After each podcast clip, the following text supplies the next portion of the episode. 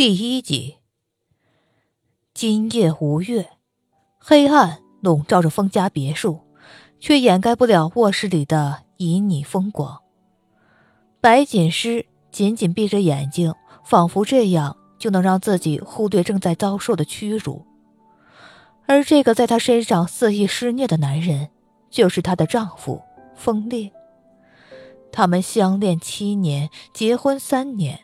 可是每一个相伴的夜晚，等待他的都并非与爱人之间相守的甜蜜，而是无尽的凌辱、玩弄。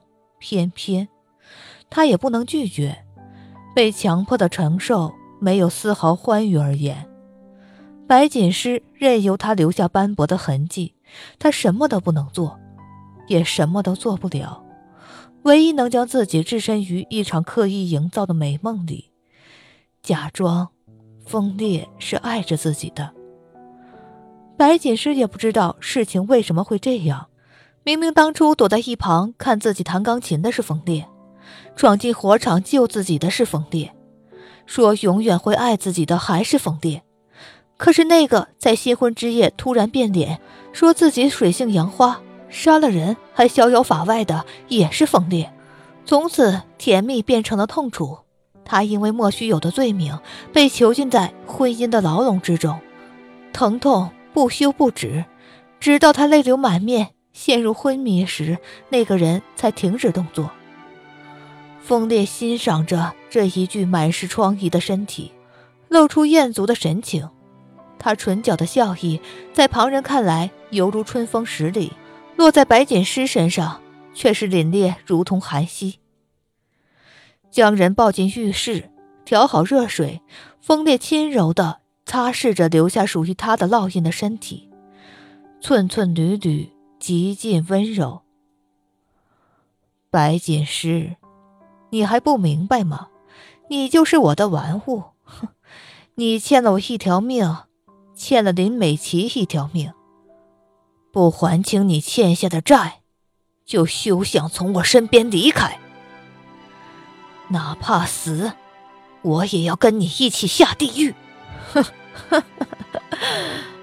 嗜血的笑容弥漫开来，他一口咬住白锦诗白皙的肌肤，丝毫没有留情，直到有丝丝血腥味儿传入口中，他才松口。看着血色的齿痕，风烈拿起浴巾将人裹住，抱回自己的房间，随后拿出一些工具，将那齿痕。变为永久的印记。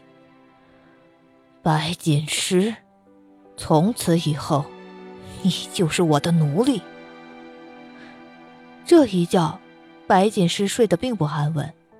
在他的梦境里，恋爱时风烈的呵护关爱和婚后他的喜怒无常交错出现，还有风烈口中的那个女孩，怯生生的挡在他面前求他：“锦诗学姐。”求求你把风烈学长让给我吧，你什么都有了，为什么不能成全我呢？下一瞬，周围的场景就变成了一个荒凉的天台，白锦诗眼睁睁的看着他一步一步退到了天台的边缘，而自己则伸出手去，不知道是想拉住他，还是想把他推下去。一阵陡然响起的铃声打碎了白锦诗的噩梦，身侧的位置已经空了。他伸手摸了摸，想去感受它的温度，余温却已早已散尽。薄被从他吻痕密布的肩头滑落，露出一半的胸前，映入眼帘的便是那朱砂色的齿痕。他竟然在自己的锁骨下方纹上这样的痕迹。他咬着牙接通了电话，举到耳边：“您好，请问是封夫人吗？您的丈夫出了点事儿。”麻烦你到连城公安局来一下。坐进车里的时候，白锦诗才发现自己只匆匆套了一件外套，脚上还踩着拖鞋，就这么出了家门。不知何时下起了倾盆大雨，暴力的雨水砸在车顶上，发出轰隆隆的响声，落在白锦诗的耳中，仿佛一记又一记警告。他一路提心吊胆，小心翼翼地开到了警局，在刚刚接到电话。那一瞬间的胆战心惊之后，白锦诗很快又找回了冷静。他知道风烈一向爱好拳击运动，每个晚上在自己身上施虐结束之后，就会去拳击馆打拳放松，又或者跟他的新欢林墨琪一起在夜店寻欢作乐。而被送进局子里，还需要跟他打电话才能解决的，显然就是因为后者了。白锦诗匆忙跟接待员打了个招呼，就直接去了审讯室。小小的隔间里，透过单反玻璃。白锦诗看到风烈满脸青紫伤痕的坐在那里，神情倨傲冷漠，丝毫不配合审讯员的调查。他的唇角因为强烈的重击而撕裂，猩红的血触目惊心。他伸出舌，一下又一下的舔，露出嗜血的笑容，丝毫没有因为此处境而担心的意思。白锦诗强迫自己移开目光，不去看这恶魔般的男人。他上前。跟来的警官打了招呼，略带抱歉的俯身：“洛寒哥，给你添麻烦了。”男人转身拍了拍他的肩，阴冷的面色似乎因为他的到来而缓和不少。你大哥如果知道你在封家受这般委屈，他一定不会放过封氏的所有人。洛白两家乃是世交，他跟白锦诗更是一起长大的。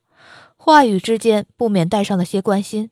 白锦诗吸了吸鼻子，伸手拢了拢微卷的长发，露出无奈的笑容：“ 洛寒哥，别让大哥知道，其实我在封家挺好的，真的挺好的。除了封烈不爱他，其他的都很好。”洛寒见状，叹了一口气，不再多言，转身吩咐警员将风烈带出来。后续工作因为白锦诗的到来而变得异常简单。没多久，风烈就完好无损地出现在了白锦诗跟洛寒的面前。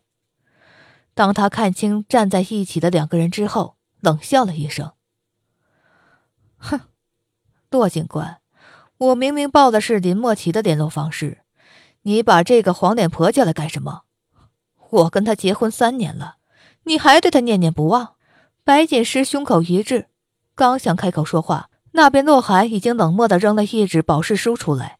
他连忙接过，天好，又把保释金放在一旁，不由分说就想把口不择言的风烈拉走。偏偏风烈还不满足。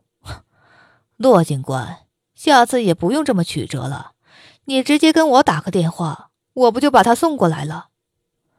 洛寒脸色清白了一瞬，深深地看了一眼白锦诗，最后什么话都没说。招招手，让他们离开了。这一番折腾，外面已经微微泛出一点鱼肚白。白锦诗打开车门，示意风烈上车。他神色疲倦，一刻也不想在外面逗留。此时此刻，只想躺在柔软的床上好好睡一觉。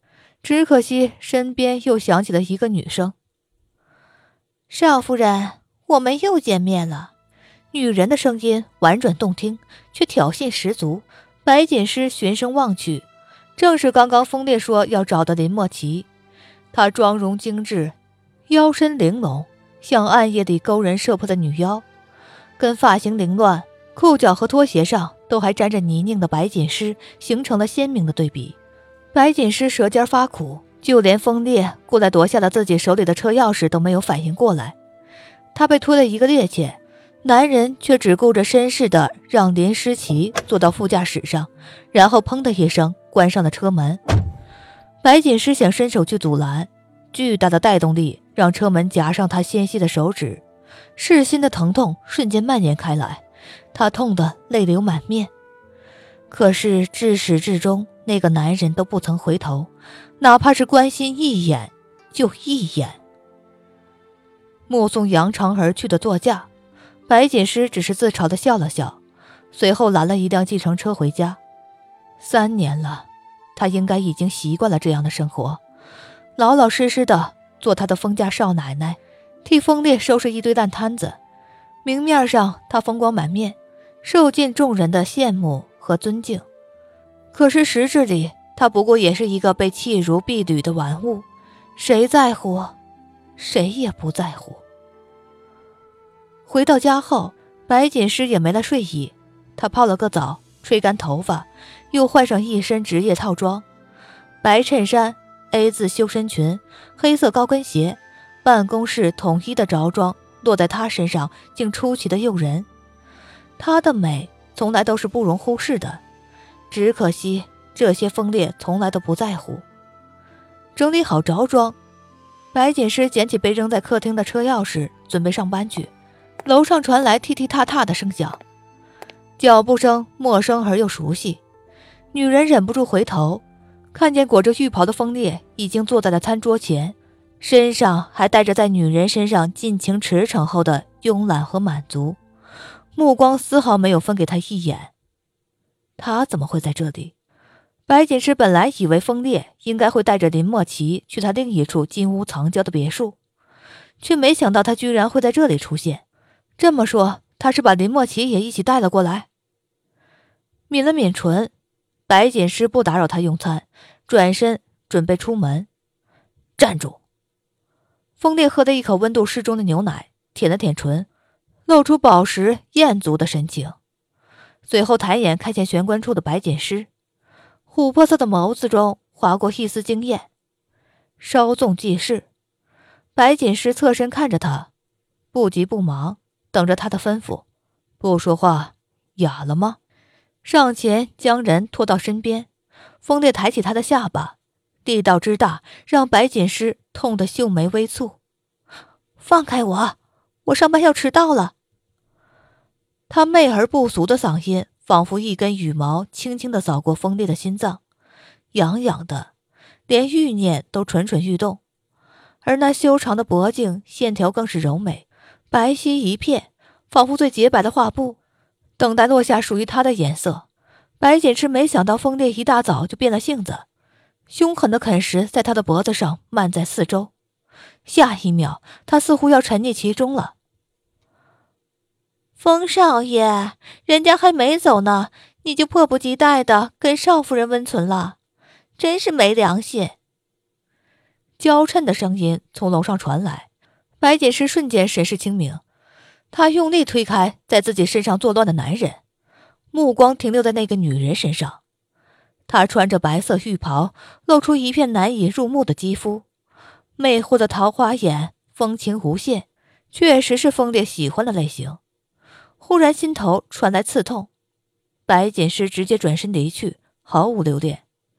透过落地窗，目送那一抹倩影离去，风烈。眸色阴森，白锦诗，我倒要看看你还能装多久。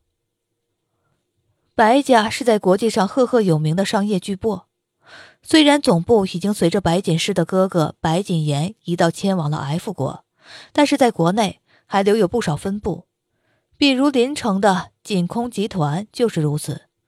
白锦诗如今正在锦空做着策划总监。顶头上司则是白锦言的大学同学方清空。封家的家世不比白家，哪怕封烈有心想把白锦诗捆在自己身边赎罪，碍于这一号人物存在，也不得不让白锦诗每天安安全全去上班，省得白家发现不对与封家翻脸。白锦诗也知道哥哥的意思，每天的工作倒成了他难得的轻松时光。不过这半年里与封家合作的深海之蓝项目，也给了他不少压力。不得不说，方清空今天给他带来了一个新的消息：封氏空降的一位高管，正式接手深海之蓝的项目，负责与锦空对接。方清空敲了敲策划书道：“这个项目起初是你提出来的，现在也交给你跟进，到时候我会跟你大哥汇报进程。”白锦诗接过策划书，轻声应着，尽力不将话题引到白锦言身上。奈何方清空偏偏不如他所愿。F 国那边的事情一结束，你大哥就会回来。锦诗，别让自己过得太狼狈。你知道锦言的性子，他发起疯来，不是风氏可以承受得住的。知道方清空是借着警告来关心自己，白锦诗没有辩驳什么。哥哥是什么样的性格，他比谁都清楚。这也是为什么他请求洛寒和方晴空替他隐瞒真实婚姻状况的原因。白锦言的怒火，目前封家还承受不起。晴空姐，哥哥那边谢谢你替我掩护，这段时间我会照顾好自己的。他不能让白锦言有理由对付封家，绝对不能。方晴空没有答应，也没有拒绝，只是指了指白锦诗苍白的面色和无神的瞳孔。锦诗，看看现在的你成什么样子了？为了一个不爱你的男人，值得吗？你可是白家的掌上明珠，何必卑微至此，去承受这一份罪孽呢？方晴空的质问，在白锦诗看来，早已经是云烟萤火了。如果他真能看透，又怎么会有今天这般处境？其实他心如明镜，风烈不爱他。如果不是当初他执着的应求白锦言同意封家的联姻，也不会有一位委曲求全去维持这段破碎婚姻的白锦诗，不会有浪荡不羁、风流成性的风烈。痛苦从来都是自作自受的。发现自己想的太多，白锦诗抿唇轻笑，伸手抚着垂下的长发，她的嗓音轻柔又疲倦。落在耳畔，让人心头一紧。他说：“我欠下的还没有还清。还清？拿什么还清？”白锦诗自己也不清楚，只是这一颗委曲求全的心落在那个人身上无法收回，任他怎么践踏，心告诉自己还是爱他。再多的劝阻对他来说都是枉然了。方晴空叹一口气，揉了揉发疼的眉心，道。我的话你是不会听的，等你大哥回来收拾你吧。方晴空颇为无奈的语气让白锦诗有些歉疚，可自己的执迷不悟又是出了名的，若非心如死灰，否则必定一如既往，哪怕是负重前行也不会后悔。出了总裁办，白锦诗回到自己的办公室，手里的策划案刚放下，手机便响了起来。你好，我是白锦诗。锦诗，是我，风凛，我回来了。白锦诗握着手机的手一紧，他知道这句话是什么意思。风凛是风烈的异母哥哥，他的母亲并非风烈的正牌太太，就连怀上风凛的过程，据说也有些令人不齿。最后见嫁入寒门无望，居然把还在襁褓中的婴儿放在了风家大门前，就下落不明了。大概也正是因为这样。风林与风家父子之间的关系也非常微妙，也就是在白锦诗与风烈结婚的那一年，风林出国留学，便再也没有了音讯。知情的人都知道，这就是把他永远流放了。白锦诗倒是对这个温润绅士的男人很有好感，只是碍于风烈的存在，与他的交往也不深。谁知道他不但回来了，还一举拿下了深海之蓝这个项目。或许风家老爷子。已经对风烈这个浪荡儿子丧失了希望，他一边想着风家的事，一边还继续跟风烈聊着电话。也不知道那头的风烈是不是听出了白锦诗的心不在焉，沉默了一下，忽然开口：“我现在在海城。”什么？白锦诗猛地回神，海城，深海之蓝的项目的落地点。但是自从他负责这个项目以来，他还没有真正到海城去实地探访过。倒是风烈接手之后，就立即去做了实地考察，显然是重视非常。电话那边，风凛又说道：“要不要来看看？”就这样，白锦诗坐上了飞往海城的飞机。